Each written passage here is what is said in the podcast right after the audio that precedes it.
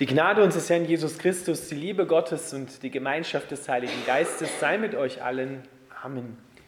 Unser heutiger Predigtext steht im Alten Testament beim Propheten Jesaja im 12. Kapitel, die Verse 1 bis 6.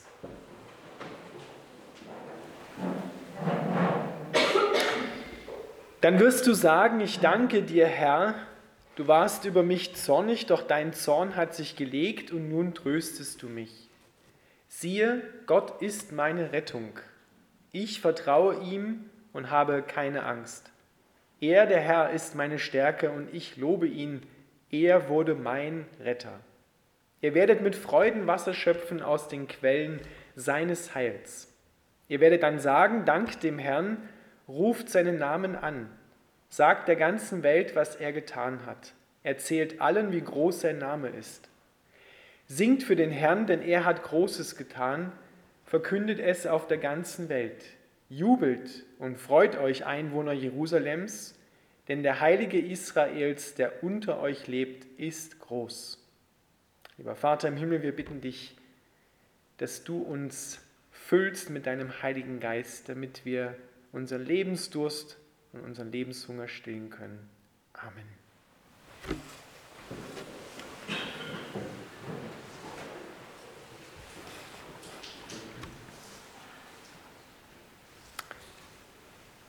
Der Prophet Jesaja hat ungefähr im 8. Jahrhundert vor Christus gelebt, also 750 Jahre bevor Jesus Christus auf die Welt gekommen ist, sieht und hört er von Gott diese wunderbare Botschaft, die wir gerade ausgesprochen auch gehört haben. Ein Kapitel vorher erzählt er vom messianischen Friedensreich, wie es dort sein wird.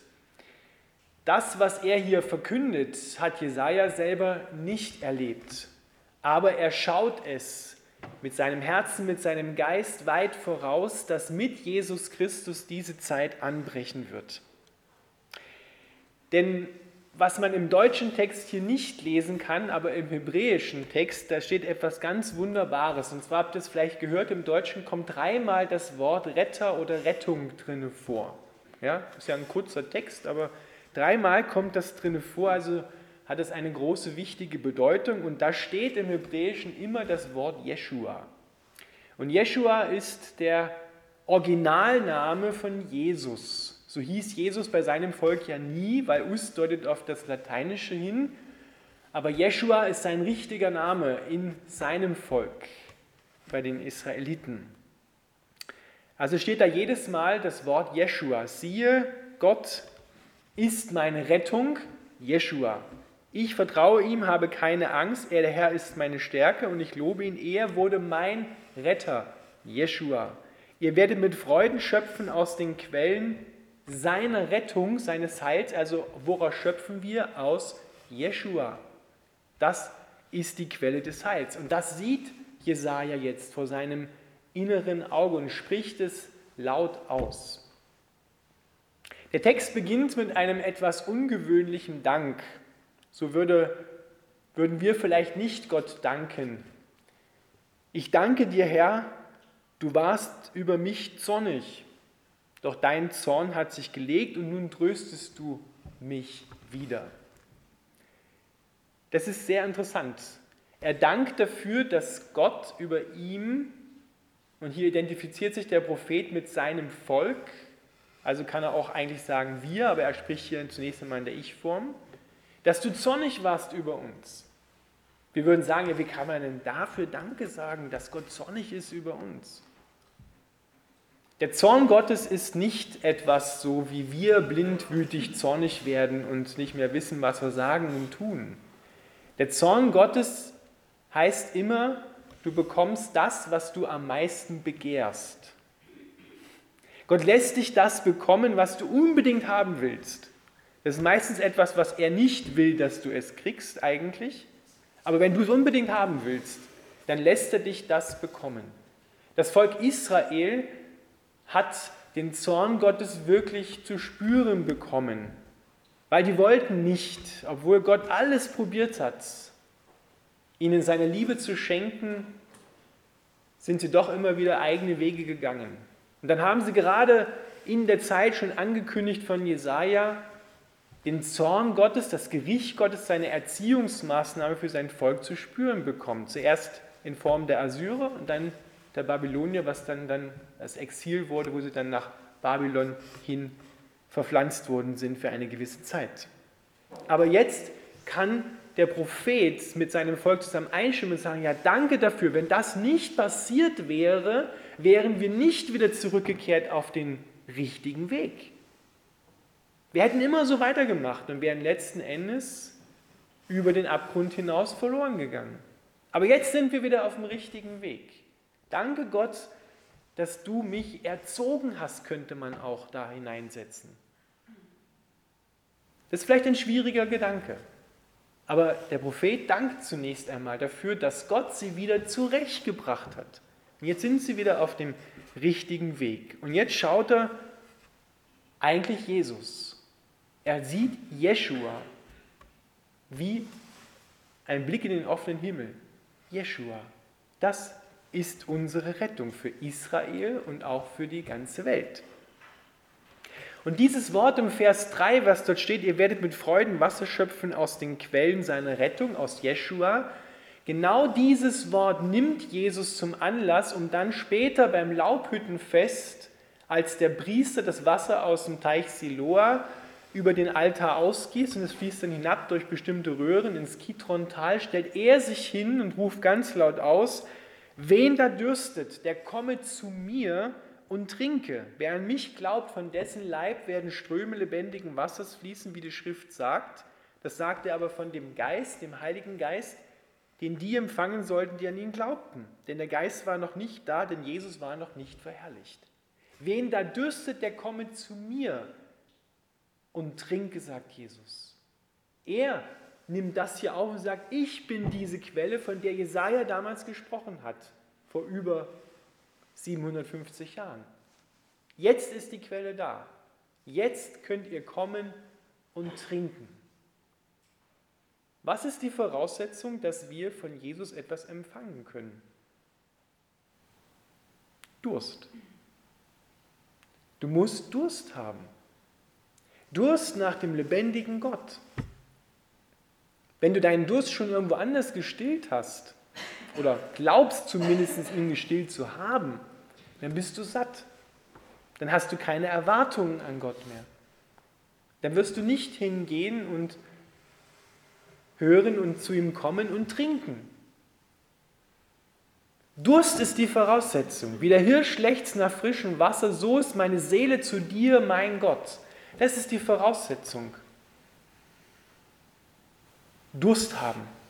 Hast du Durst? Bist du wirklich bedürftig? Spürst du diesen Hunger und diesen Durst nach dem lebendigen Gott in dir? Und glaubst du, dass er dir das geben kann? Wen da dürstet, der komme zu mir, sagt Jesus, zur lebendigen Quelle und trinke. Wie sollen wir trinken? Wie macht man das? Normal wissen wir das, nimmt man ein Glas oder eine Tasse und trinkt. Ja, aber wie trinken wir von der lebendigen Quelle? Jesus sagt es. Wer an mich glaubt, Glauben heißt mal ganz einfach zusammengefasst, das sprechen, was Gott schon gesprochen hat. Das heißt Glauben. Das sprechen, was Gott schon gesprochen hat. Du kommst in eine Situation, du spürst Angst, und dann erinnerst du dich daran, fängst an zu trinken und sprichst das, was Gott schon gesprochen hat, fürchte dich nicht, ich habe dich erlöst, ich habe dich bei deinem Namen gerufen, du bist mein aha, ich bin ja gar nicht alleine, da ist ja Gott bei mir, der Himmel und Erde gemacht hat. Und schon beginnt sich die Situation zu verändern.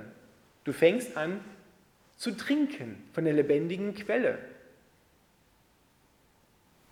Du kommst in eine andere Situation hinein und spürst,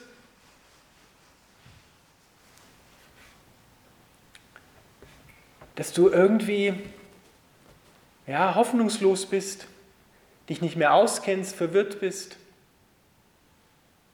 dann kannst du genauso diese Situation ganz neu beurteilen und sagen, ja, das stimmt ja gar nicht, ich muss ja gar nicht hoffnungslos sein. Gott ist ja da, ich bin der, der ich bin da. Und er führt mich zum frischen Wasser und füllt all meinen Mangel aus. wie es im Psalm 23 heißt. Sprechen das, was Gott schon gesprochen hat. Damit beginnen sich deine Gedanken zu verändern und dann auch deine Gefühle. Du beurteilst deine Situation nicht mehr mit menschlichen Augen, sondern mit geistlichen Augen.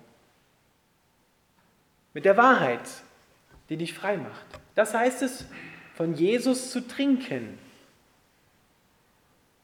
Wer an mich glaubt, wie glauben wir an Jesus? Paulus sagt es uns im Römerbrief Kapitel 10 ab Vers 9, da steht, denn wenn du mit deinem Mund bekennst, dass Jesus der Herr ist, und wenn du von ganzem Herzen glaubst, dass Gott ihn von den Toten auferweckt hat, dann wirst du gerettet werden. Zwei Dinge. Mit dem Mund bekennen, dass Jesus dein Herr ist und mit dem Herzen glauben, darauf vertrauen, dass er von den Toten auferweckt worden ist, dass er lebendig ist, nicht im Grab geblieben ist. Dann wirst du gerettet.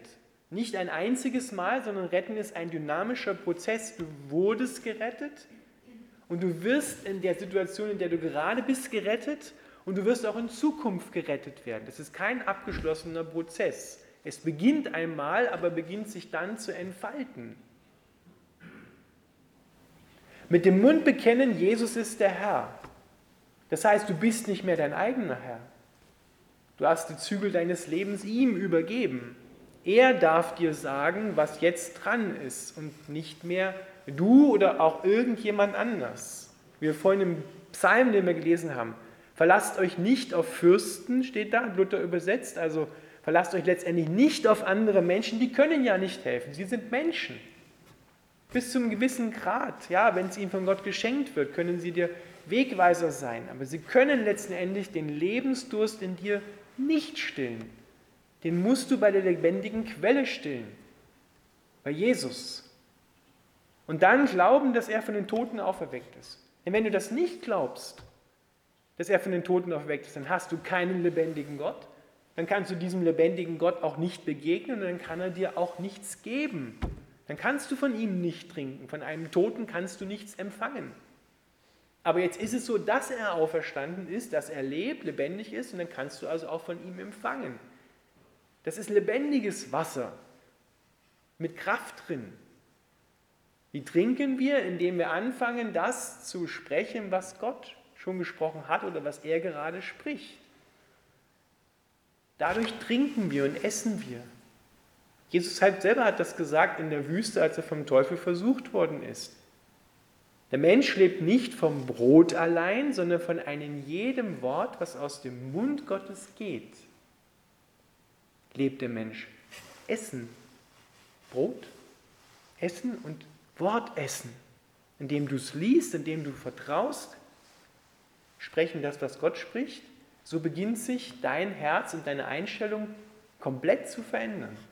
Du beurteilst dein Leben und das, was du erlebst, nicht mehr mit menschlichen Augen. Du bist nie mehr irgendwo allein. Du musst dich nicht fürchten, weil Gott fürchtet sich nicht. Und wenn Gott keine Furcht hat, dann kann er dir auch keine Furcht geben. Weil Gott kann nur geben, was er hat.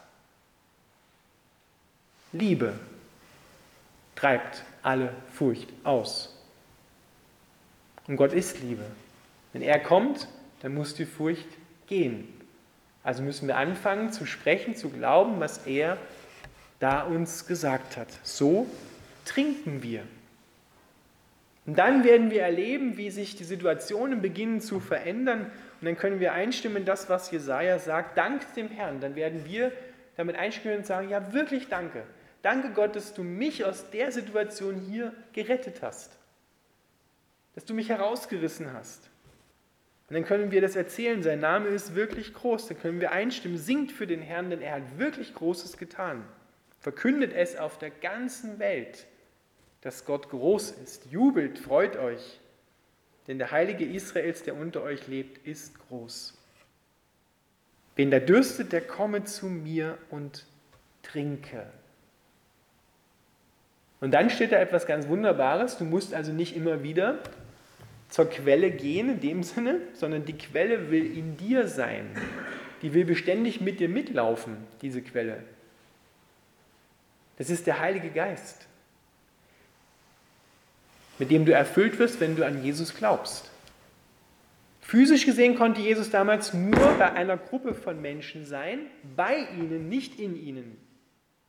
Und als er dann auferstanden ist, sendet er seinen Heiligen Geist und jetzt kann er in den Gläubigen sein, gleichzeitig bei mir, wenn ich bete und gleichzeitig bei einem anderen Christen in Afrika oder Südamerika. Es ist ihm möglich, überall zu sein. Und er will in dir diese Quelle sein, die beständig sprudelt. Und zwar für dich und dann noch so viel gibt, dass du überreich bist, dass du andere segnen kannst. Hört diese Quelle irgendwann mal auf? Nein, sie hört niemals auf. Diese Quelle wird niemals versiegen. Bis in Ewigkeit nicht. Weil der, der in dir lebt, ewig ist, der stirbt nicht mehr. Und diese Quelle soll in jedem Gläubigen sprudeln, damit von deinem Leib Ströme lebendigen Wassers fließen. Was heißt das? Dass du mit deinem Leib andere Menschen segnen kannst. Wenn du mit deinen Füßen hinläufst zu anderen Menschen, um ihnen nahe zu sein, sie zu trösten, zu ermutigen, machst du das mit deinem Leib. Wenn du Worte zu ihnen sprichst, die sie aufbauen, machst du das mit deinem Leib. Wenn du sie umarmst mit deinen Händen und liebevoll anschaust, machst du das mit deinem Leib. Da fließen Ströme lebendigen Wassers von deinem Leib. Und die anderen werden sichtlich erquickt und erfrischt. Das wirst du spüren, wirst du sehen, dass sie aufgerichtet werden. Das bist letztendlich nicht du, aber du stellst deinen Leib zur Verfügung und sagst, Herr, wirke hier durch mich. Dass dieses Wasser aus der Quelle heraus dich erfrischt, ermutigt, füllt mit Liebe, dass du dann hingehen kannst. Das ist das Ziel Gottes. Wir beurteilen unser Leben oft so, dass wir sagen, hm, ist ein bisschen Wasser im Glas drin, bei mir in meinem Lebensglas, aber nicht voll und schon gar nicht überfließend. Aber Gott sagt, wenn wir das uns dahin stellen, anders positionieren, war die Quelle sprudelt, das, das, das geht über und fließt hin zu anderen. Da müssen wir alle anfangen, uns vom Heiligen Geist trainieren zu lassen, umzudenken, dass das wirklich voll ist und sprudelt und fließt. Aber die Voraussetzung ist, dass du Durst hast. Schau, ob du Durst hast. Erwartest du wirklich vom lebendigen Gott, dass er deinen Mangel stillen kann, ausfüllen kann? Und wenn ja, dann lauf hin. Komm zur Quelle und trinke. Sprich das, was Gott schon gesprochen hat. Amen.